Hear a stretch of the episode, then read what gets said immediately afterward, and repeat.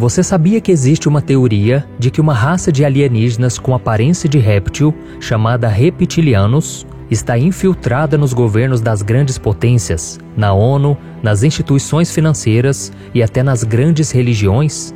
Uma pesquisa feita nos Estados Unidos mostrou que cerca de 13 milhões de americanos acreditam nisso. Segundo essa teoria, os reptilianos conseguem imitar a aparência humana com perfeição, mas teriam pele de lagarto e olhos com pupilas verticais.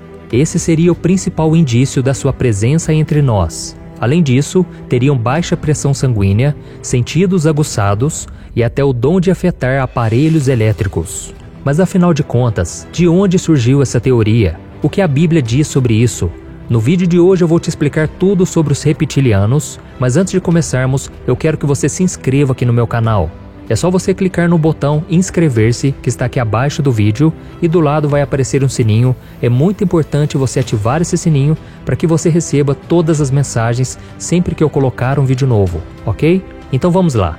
As histórias de reptilianos aparecem em muitas culturas diferentes. Na cultura védica, temos as histórias dos Nagas. Também foram encontradas histórias de reptilianos nas culturas dos Incas e dos Maias. Além disso, seres híbridos de homens com serpentes existem em várias partes do mundo, como na Índia, China, Japão e nas Américas do Sul e Central. Mas apesar dessas referências já existirem, a teoria da raça reptiliana, como conhecemos hoje, foi escrita e elaborada por um ex-esportista inglês chamado David Icke. Ele disse que no começo do ano de 1990, ele recebeu uma mensagem do mundo espiritual através de um médium dizendo que ele foi escolhido para trazer novas revelações à humanidade. E nove anos depois, ele lançou um livro com o título O Maior Segredo O Livro que Vai Mudar o Mundo. Neste livro, David Icke revelou algo assustador. Nós estamos sendo enganados e controlados por uma espécie de lagartos humanoides, os reptilianos. Além dele, outros defensores dessa mesma teoria explicam como tudo começou Há milhares de anos, essa raça teria vindo de Nibiru, um suposto décimo planeta do sistema solar, e se infiltrado entre os seres humanos, principalmente durante o período em que a Babilônia era a maior potência política, financeira e de guerra do planeta. Com o tempo, os reptilianos teriam se cruzado com os seres humanos e alterado o nosso DNA para nos escravizar.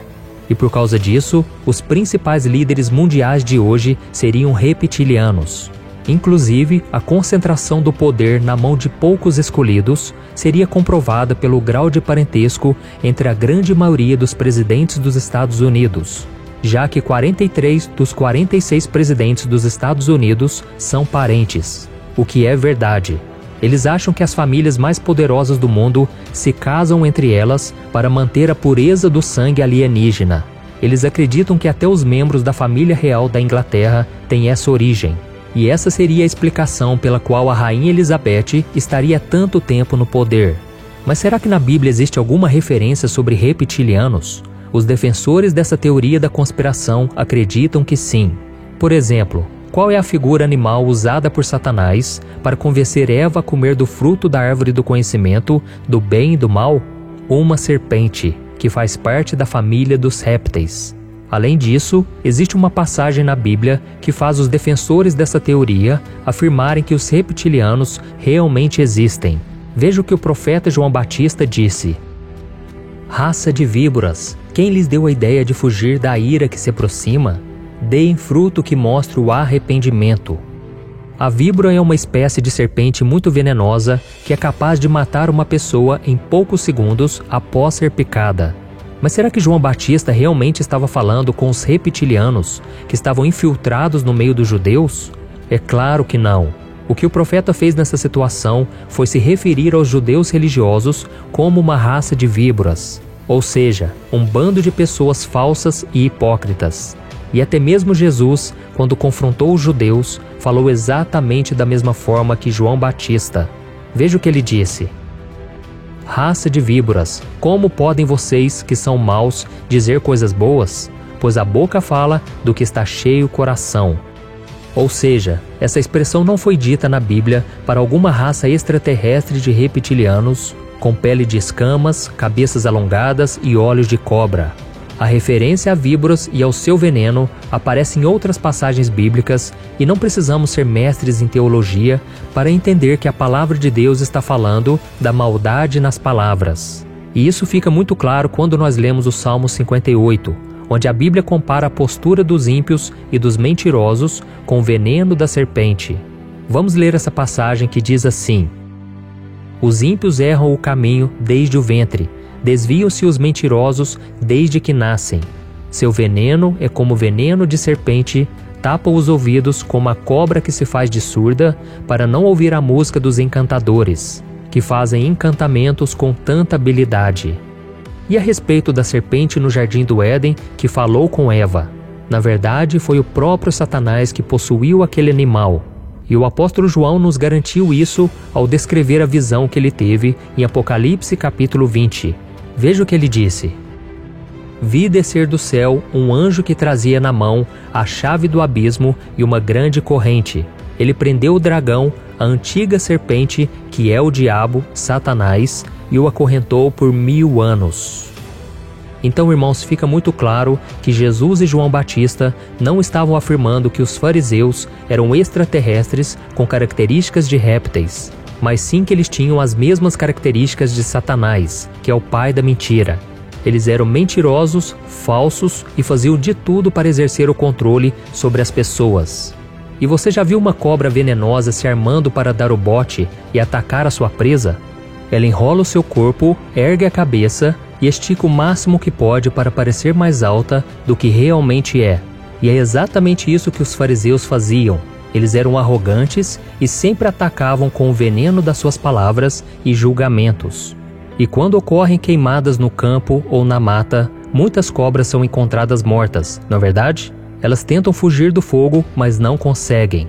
E da mesma forma, o fogo da ira de Deus irá alcançar toda pessoa hipócrita, orgulhosa, que não se arrepende dos seus pecados e que por isso se torna instrumento de Satanás para envenenar outras pessoas. Então, meu querido irmão, eu te aconselho a não ficar perdendo tempo com essas teorias, porque você pode começar a ficar obcecado com esse tipo de conteúdo e poderá se afastar da verdade que está contida na palavra de Deus. As pessoas que gostam muito de assuntos relacionados a teorias da conspiração podem começar a se achar melhores e mais inteligentes que os outros ao seu redor.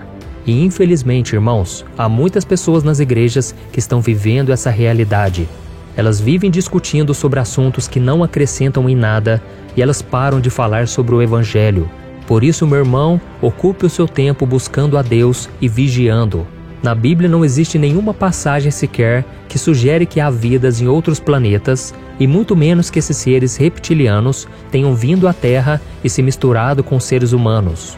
O que a Bíblia mostra é que existem seres que habitam a região espiritual e até podem se materializar nesse mundo físico, mas a origem deles não tem nada a ver com planetas distantes e com seres alienígenas. Eles fazem parte de outra natureza. Em Efésios capítulo 6, o apóstolo Paulo diz que eles são poderes e autoridades, dominadores deste mundo de trevas e forças espirituais do mal nas regiões celestiais, ou seja, são demônios. Isso significa que esses vídeos de pessoas famosas tendo reações estranhas ou são montagens, o que é muito comum hoje em dia, ou são demônios entrando no corpo dessas pessoas. Na Bíblia existem vários exemplos de pessoas que estavam possuídas por demônios e que foram libertas por Jesus. Além disso, a palavra de Deus afirma que Satanás tem poder para assumir qualquer forma, inclusive se disfarçar de anjo de luz. E ele faz isso para enganar as pessoas e não deixar que elas acreditem no Evangelho de Cristo. Veja o que o apóstolo Paulo escreveu sobre como o diabo age fazendo coisas sobrenaturais. A vinda desse perverso é segundo a ação de Satanás, com todo o poder, com sinais e maravilhas enganadoras.